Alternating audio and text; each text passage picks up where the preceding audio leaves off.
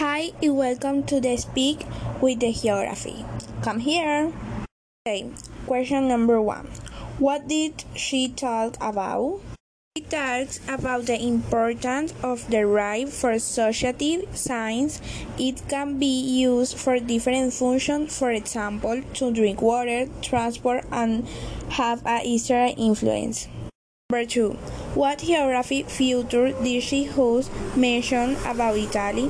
The Gulf in the Jagan Channel constant provide natural port. Number three, what are those things called natural resources? Number four, here's another one that you should at the weather.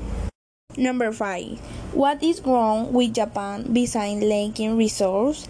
It had few resorts for behind mountainous and have an historic dark impact. Number 6. is a peninsula between China and Japan. Goodbye!